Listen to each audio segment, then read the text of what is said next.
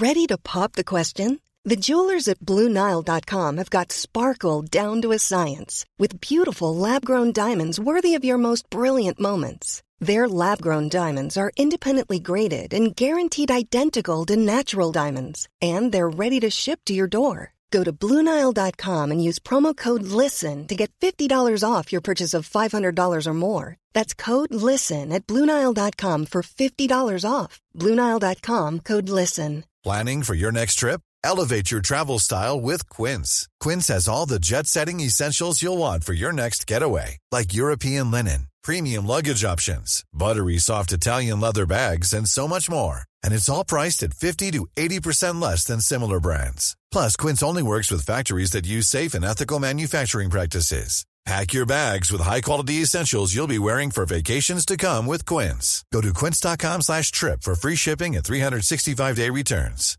Hiring for your small business? If you're not looking for professionals on LinkedIn, you're looking in the wrong place. That's like looking for your car keys in a fish tank. LinkedIn helps you hire professionals you can't find anywhere else, even those who aren't actively searching for a new job but might be open to the perfect role. In a given month, over 70% of LinkedIn users don't even visit other leading job sites. So start looking in the right place. With LinkedIn, you can hire professionals like a professional. Post your free job on linkedin.com slash people today. Buenas noches, bienvenidos al Criminalista Nocturno.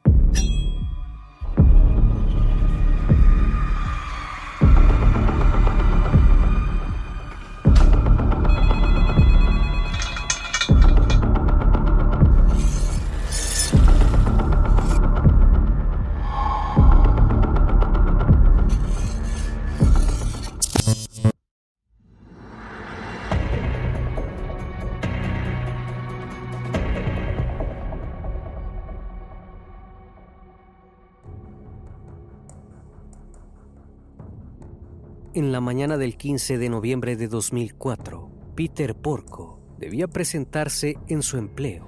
Sin embargo, se dio la hora y el hombre de 52 años no llegó, y sus compañeros de trabajo comenzaron a preocuparse ante la inusual ausencia. Entonces decidieron enviar a una persona hasta la casa ubicada en la calle Brockley, en Bethlehem, dentro del pueblo del mar del estado de Nueva York donde la familia Porco vivía desde siempre, con la esperanza de que solo se tratara de un descuido por parte de Peter, a pesar de tener una excelente reputación. Una vez allí, el enviado se encontró con una escena espeluznante. Peter estaba sin vida y en cada rincón de la casa había manchas hemáticas. Las salpicaduras de sangre daban cuenta que había sido víctima de un asesinato.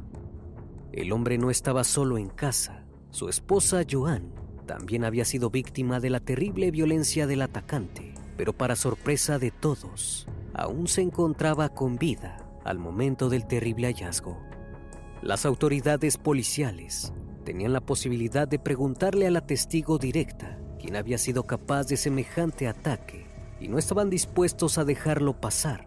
Minutos antes de ingresar al hospital, en el crítico estado en el que se encontraba, Joan Porco reveló la identidad del criminal. Los investigadores quedaron aún más atónitos, pero no tenían tiempo que perder. Tenían en sus manos el dato más importante para iniciar la investigación y encontrar las pruebas que les permitieran condenar al asesino. Fue así que durante 21 meses se dio lugar a una de las investigaciones más increíbles y vertiginosas de la historia criminal en Estados Unidos.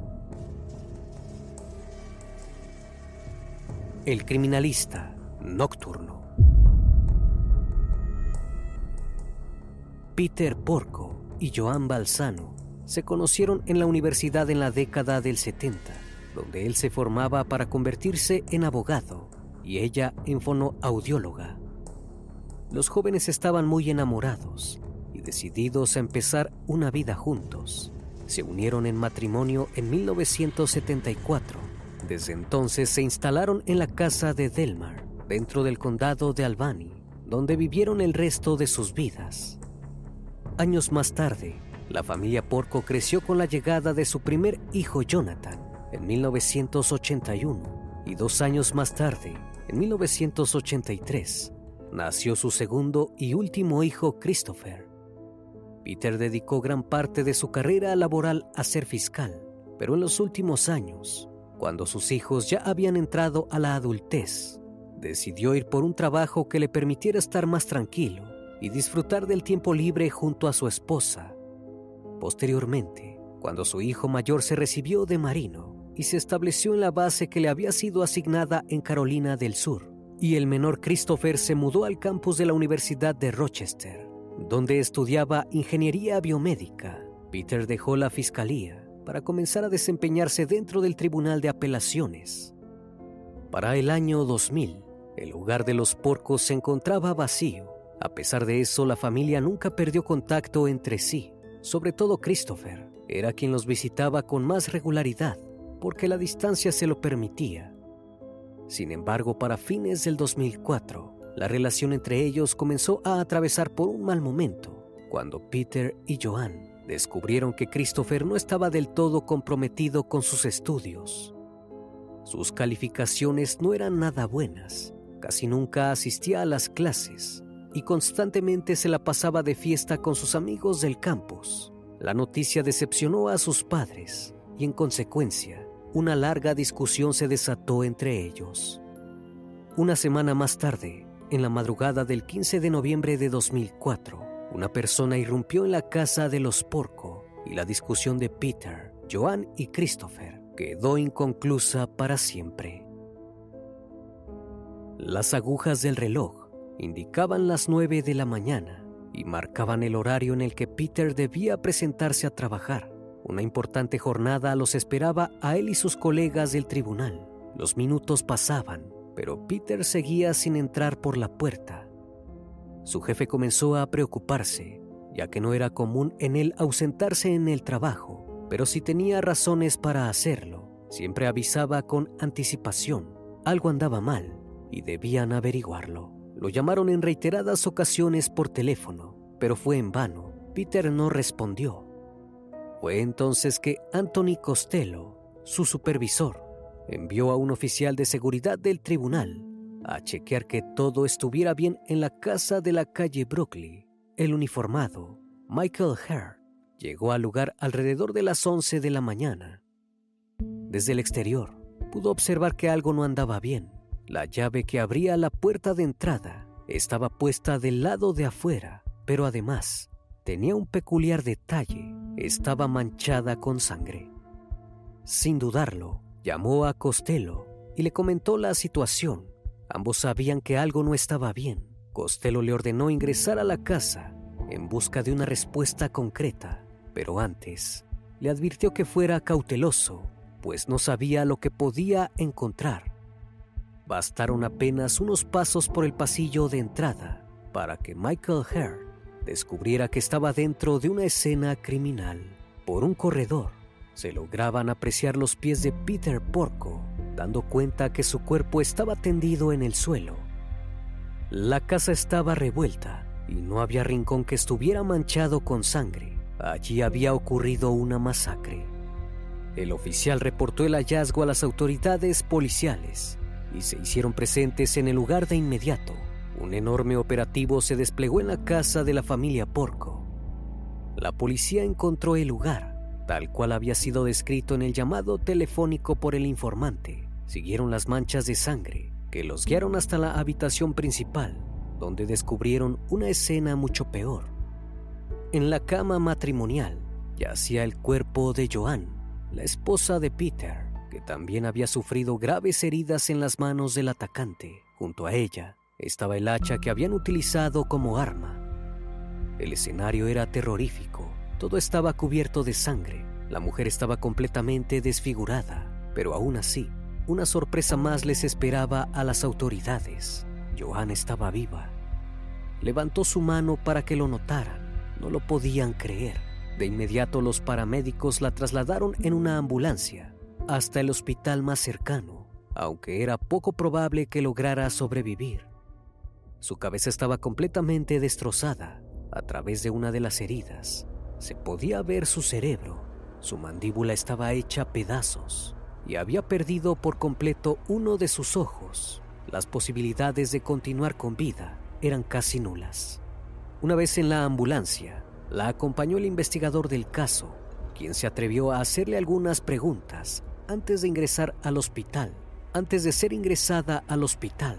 Aunque su estado era muy delicado, Joan estaba consciente de lo que estaba sucediendo y a pesar de no poder hablar, era capaz de responder con su cabeza. El investigador le pidió que asintiera o negara cuando él le hiciera el interrogatorio. Comenzó preguntándole si conocía al atacante y Joan asintió. Continuó preguntándole si se trataba de su hijo Jonathan y la mujer respondió que no con su cabeza. Cuando le preguntó si se trataba de su hijo Christopher, Joanna sintió. El investigador volvió a preguntárselo una vez más y la mujer respondió nuevamente que sí, su hijo Christopher era quien los había atacado. Los paramédicos eran testigos del grave testimonio, pero le pidieron al investigador que no siguiera con el interrogatorio porque temían que Joan se desestabilizara. Una vez en el hospital, la mujer fue sometida a una cirugía que duró 12 horas, que de todas maneras no resultaba una garantía para mantenerla viva. Mientras esperaban que Joan sobreviviera al brutal ataque, los investigadores pusieron en marcha la investigación para dar con el asesino. Si bien llevaban la ventaja de tener el nombre del acusado, lo pertinente era buscar y analizar todas las pruebas posibles que les permitieran comprobar que efectivamente el asesino de Peter había sido su hijo Christopher. De esta manera, regresaron al lugar de investigación y recorrieron cada rincón para encontrar esos indicios que los guiarían en su objetivo. Los investigadores comprendieron que el ataque había tenido lugar en la habitación principal de la planta alta, donde el matrimonio dormía sin embargo, la primera vez que habían ingresado a la casa, el cuerpo de Peter estaba tendido cerca de la cocina, en la planta baja. Lo que descubrieron después los dejó sorprendidos. Los resultados de la necropsia revelaron que Peter no había fallecido al instante, a pesar de haber recibido al menos 16 hachazos. Las heridas no lograron terminar con su vida rápidamente. A la mañana del 15 de noviembre, a eso de las 5.30, inesperadamente, Peter Porco se levantó como cualquier otro día y dio inicio a su rutina. Se dirigió al baño, lavó su rostro sin percatarse de las heridas y la sangre que lo rodeaba. Luego bajó a la cocina para hacer su desayuno y el almuerzo que iba a llevarse a su trabajo. Escribió un cheque para cubrir las multas que su hijo Christopher había recolectado tras su imprudencia al volante y salió al porche de su casa para buscar el periódico. Se percató de que la puerta se había cerrado y había quedado del lado de afuera. Posteriormente buscó la llave que escondía entre las plantas e ingresó nuevamente al interior de la casa y se desvaneció. Su cuerpo ya no resistió, de modo que quedó tendido a un costado de la cocina. Cada paso, cada movimiento que hizo Peter esa mañana dejó grandes huellas de sangre pero no era capaz de notarlo.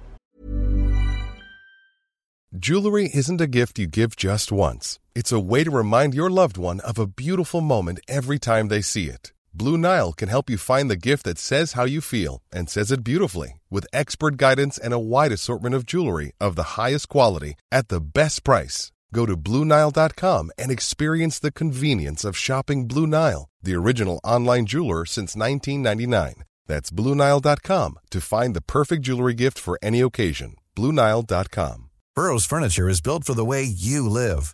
From ensuring easy assembly and disassembly to honoring highly requested new colors for their award winning seating, they always have their customers in mind. Their modular seating is made out of durable materials to last and grow with you.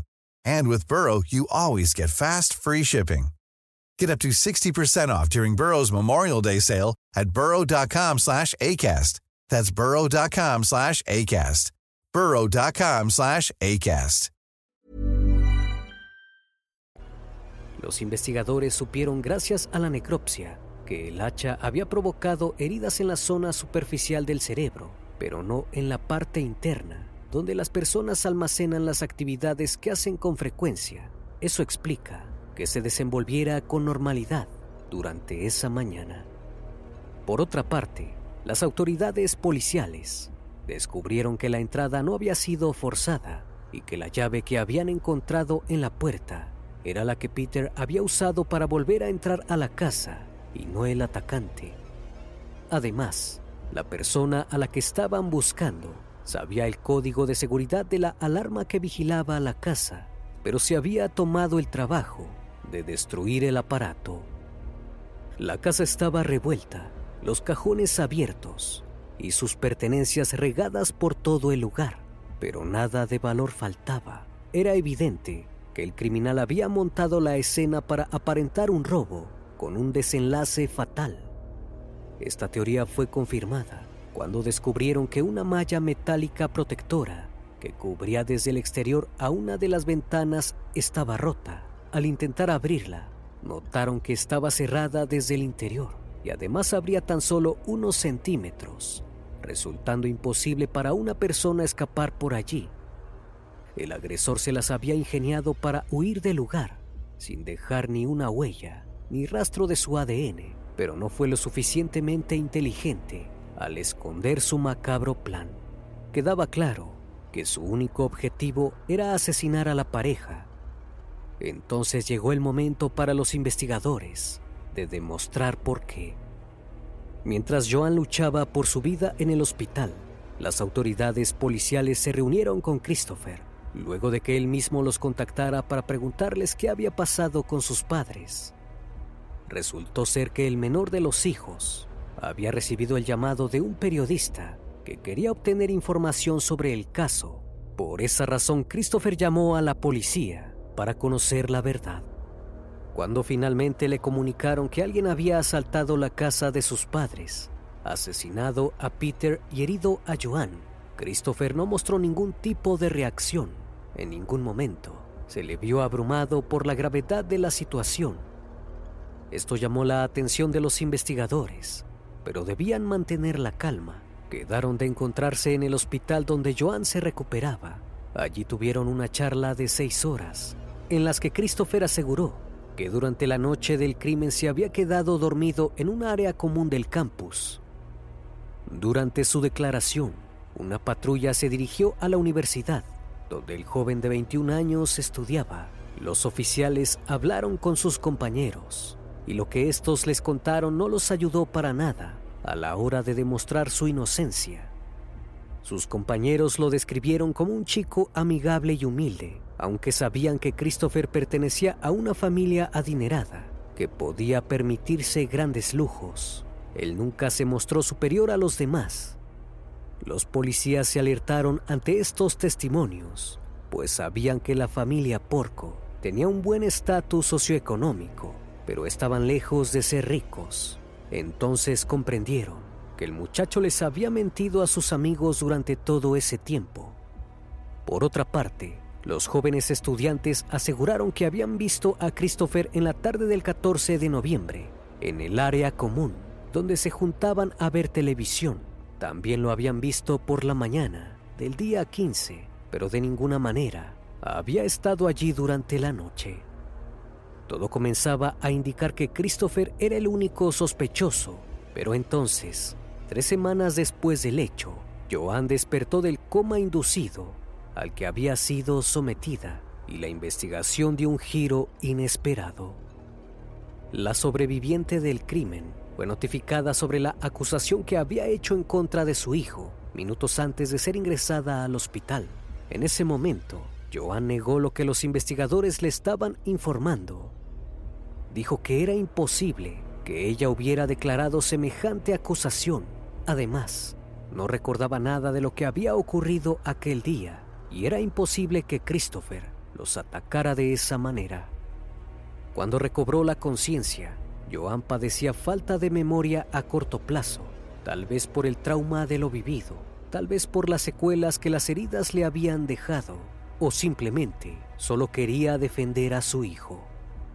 Lo cierto era que en cuanto negó que Christopher fuera el responsable de asesinar a su esposo, la investigación retrocedió abruptamente.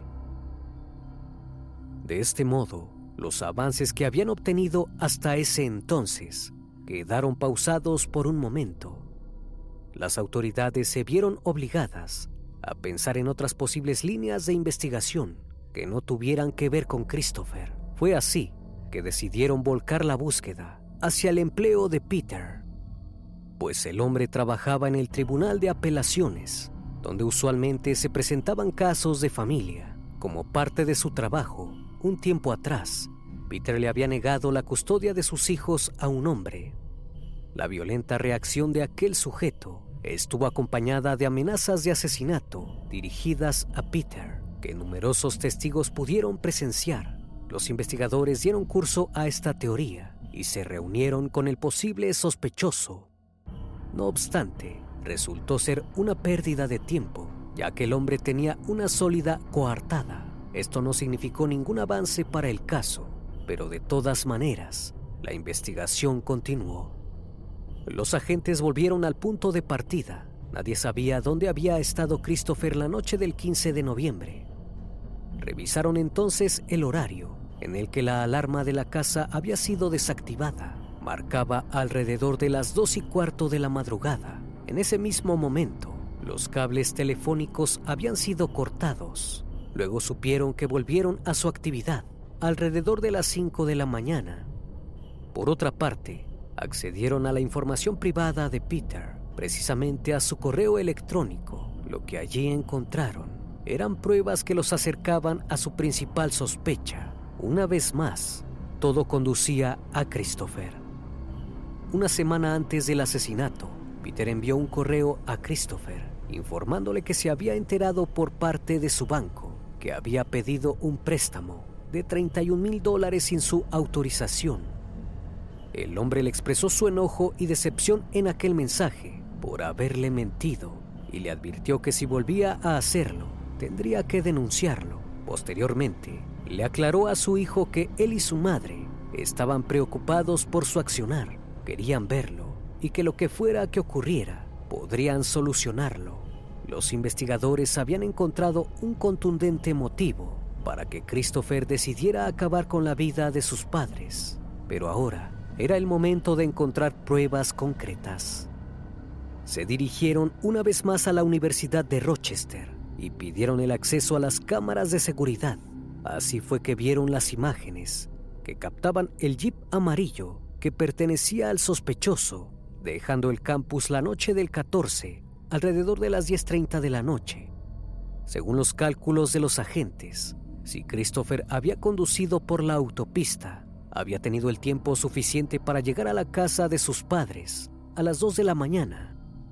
Debían probar que él conducía el vehículo. Se acercaron a las cabinas de peaje de la autopista que conectaba a la universidad con la casa en Delmar. Los empleados aseguraron haber visto un jeep amarillo aquella noche. Lo recordaban porque iba a gran velocidad.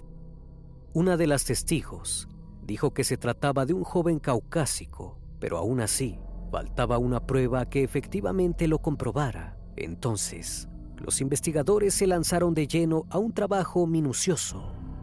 Sabían que quienes pasaban por los peajes obtenían un ticket que luego debían presentar en la siguiente para que se les cobrara la tasa correspondiente. Esos tickets eran guardados en cajas por los empleados, que en todo momento operaban con guantes.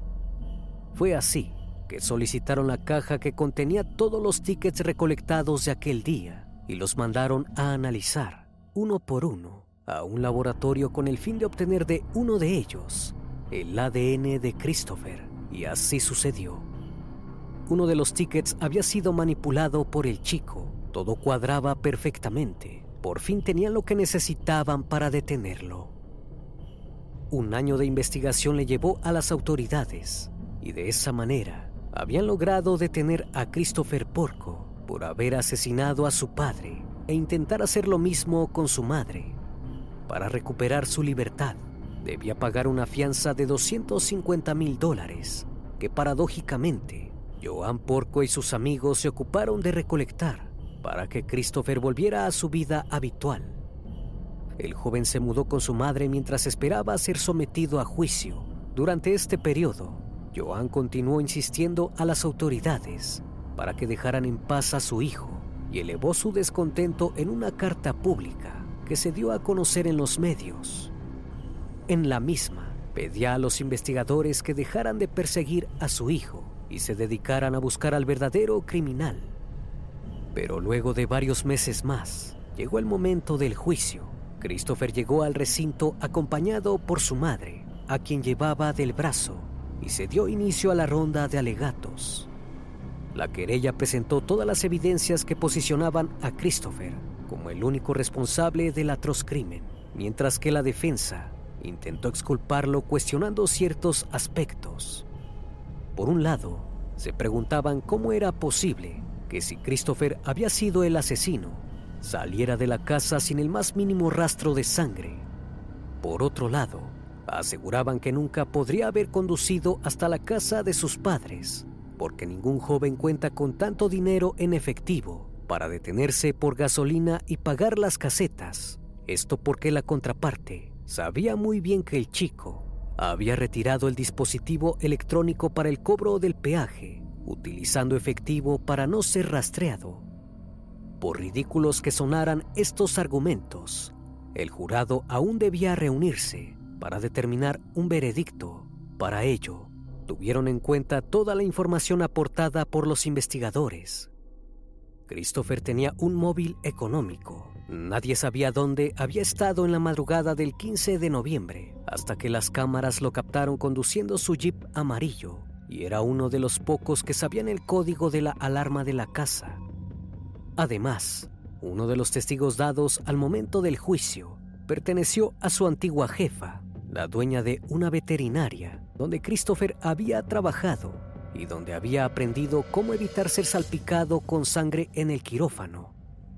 El jurado no tuvo dudas al momento de su veredicto. El 10 de agosto de 2006, Christopher Porco, el hijo menor de Peter y Joan, fue condenado a un total de 50 años de prisión por el asesinato de su padre e intento de asesinato contra su madre. La imagen de familia unida que los Porco habían dado durante toda su vida quedó en el pasado con la terrible tragedia que atravesaron en manos de su hijo menor. La actitud delictiva de Christopher, que habían callado y logrado esconder durante años, finalmente salió a la luz aquel 15 de noviembre de 2004 los caprichos del chico, por ser alguien que no era, por inventarse una vida que no tenía y un estatus social al que no pertenecía, lo llevaron a cometer una serie de crímenes contra sus propios padres. Pues no llegó al fatal desenlace porque sí, para sostener las mentiras que había contado durante todo el tiempo que llevaba en la universidad. Robó en reiteradas oportunidades algunas pertenencias de sus progenitores y amigos que luego vendió a través de Internet en la página de eBay, donde irónicamente se dedicaba a estafar a la gente, pues cuando era el momento de entregar los productos, no lo hacía y posteriormente suplantaba la identidad de su hermano y usaba su cuenta para decirles a los compradores que Christopher había fallecido. En reiteradas ocasiones, falsificó la firma de Peter para obtener préstamos del banco y así poderse financiar la camioneta Jeep amarilla. Cuando ya no tuvo escapatoria, tomó la decisión de asesinarlos, para así quedarse con el dinero y los bienes de sus padres. Incluso días antes del hecho, se acercó a un inversionista financiero para que lo asesorara, pues en unos días recibiría una fuerte suma de dinero que deseaba invertir. El caso de Peter Porco dejó en claro hasta dónde es capaz de llegar una persona que carece de sentimientos, pero abunda de codicia. También sacó a la luz una impecable labor por parte de los investigadores, que aunque tenían a la propia víctima en contra, utilizaron todas sus herramientas, e incluso más, para finalmente hacer justicia a Peter Porco. Este caso aún provoca controversias dentro de la comunidad. Una parte cree que la condena de Christopher fue justa, mientras que otra parte cree que no fue el autor del terrible asesinato. Planning for your next trip? Elevate your travel style with Quince. Quince has all the jet-setting essentials you'll want for your next getaway, like European linen, premium luggage options, buttery soft Italian leather bags, and so much more. And is all priced at 50 to 80% less than similar brands. Plus, Quince only works with factories that use safe and ethical manufacturing practices. Pack your bags with high-quality essentials you'll be wearing for vacations to come with Quince. Go to quince.com/pack for free shipping and 365-day returns. Confidence starts with loving who you are. And when your skin feels nourished and glows on the outside, you naturally radiate confidence from the inside. Give your skin a glow up with Osea's clinically proven Mega Moisture Duo. This ultra hydrating body care features two of Osea's best sellers, Undaria Algae Body Oil and Undaria Collagen Body Lotion. These seaweed powered heroes use skincare level ingredients normally reserved for your face for results you can see and confidence you can feel. Osea has been making clean, clinically proven seaweed infused face and body care products for over 28 years. This luxurious skincare is vegan, cruelty free, and climate neutral certified, so you never have to choose between your values and your best skin. Glow from the inside out. Get 10% off your first order with code GLOW at OseaMalibu.com. That's O S E A Malibu.com code GLOW. Una vez más, estimado público, agradezco su compañía. Gracias por brindar un espacio de su tiempo para conocer un caso más de este canal. Si aún no estás suscrito, te hago la cordial invitación a que lo hagas y formes parte de esta gran comunidad. Esto es El Criminalista Nocturno. Hasta la próxima emisión. Buenas noches.